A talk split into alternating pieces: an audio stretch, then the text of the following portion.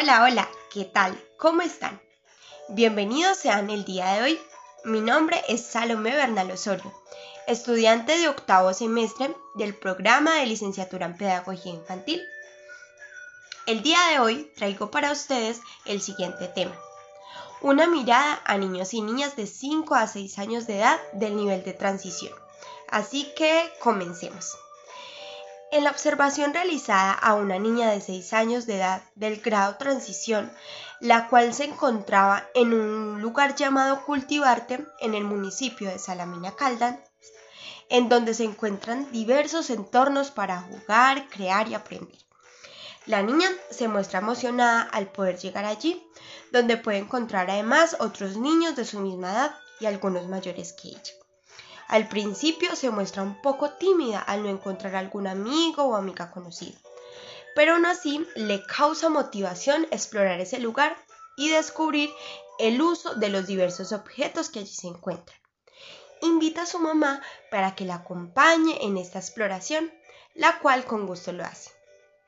Luego de un tiempo la niña se, se, empieza a mover por el espacio con mayor independencia y seguridad, observando las creaciones e ilustraciones que hay en la pared.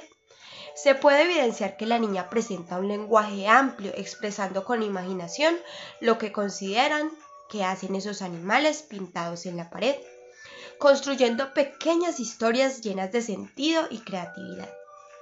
En cuanto a su dimensión cognitiva, pude identificar cómo la niña tomó un rompecabezas intentando encajar las piezas de manera correcta, pero en un momento ella ubicó una pieza de manera incorrecta. En el momento ella creyó que, que era allí, pero después de un tiempo la niña empezó a observar fijamente cada pieza y encontró la pieza incorrecta. Aquí se ve reflejada la capacidad de los niños para resolver problemas y buscar soluciones ante ello, sin la necesidad de que un adulto les indique.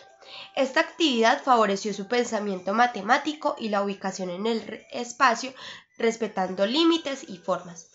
Después de que la niña terminó de jugar, recogió los juguetes y los ubicó donde estaban. Se puede ver inmerso el establecimiento de normas y reglas en la niña, pues sin que algún adulto le dijera que los guardara, ella por hábito lo hizo, demostrando así autonomía. La niña continuó explorando los espacios que habían en Cultivarte y llegó a la zona del gimnasio, en donde habían diversos juegos que implicaban motricidad gruesa. Pude evidenciar su agilidad, en cuanto a su control corporal. Mostraba gusto e interés al expresarse y moverse corporalmente. Trepaba, saltaba, subía escaleras y corría, demostrando equilibrio y coordinación al alternar brazos y piernas. Allí conoció a otra amiga de su misma edad, con la cual empezó a construir juegos y la una corría tras otra, mientras intercambiaban risas y algunas palabras. Aquí pude ver implícito la capacidad que tienen los niños para establecer relaciones de cercanía con otros pares, realizando juegos de intercambio y potenciando su empatía y escucha de opiniones. En esta edad los niños crecen en autonomía, respetan y siguen instrucciones sencillas, demuestran deseo por conocer su realidad y de hacer todo por sí solos, mencionando que ya son niños grandes. Es importante favorecer en los niños y niñas de transición actividades que potencien su lenguaje, su pensamiento científico y creativo, a través de la construcción de un aula que promueve el asombro, las preguntas y la indagación. Hemos llegado al final de mi podcast. Muchas gracias por haberme acompañado en este tema.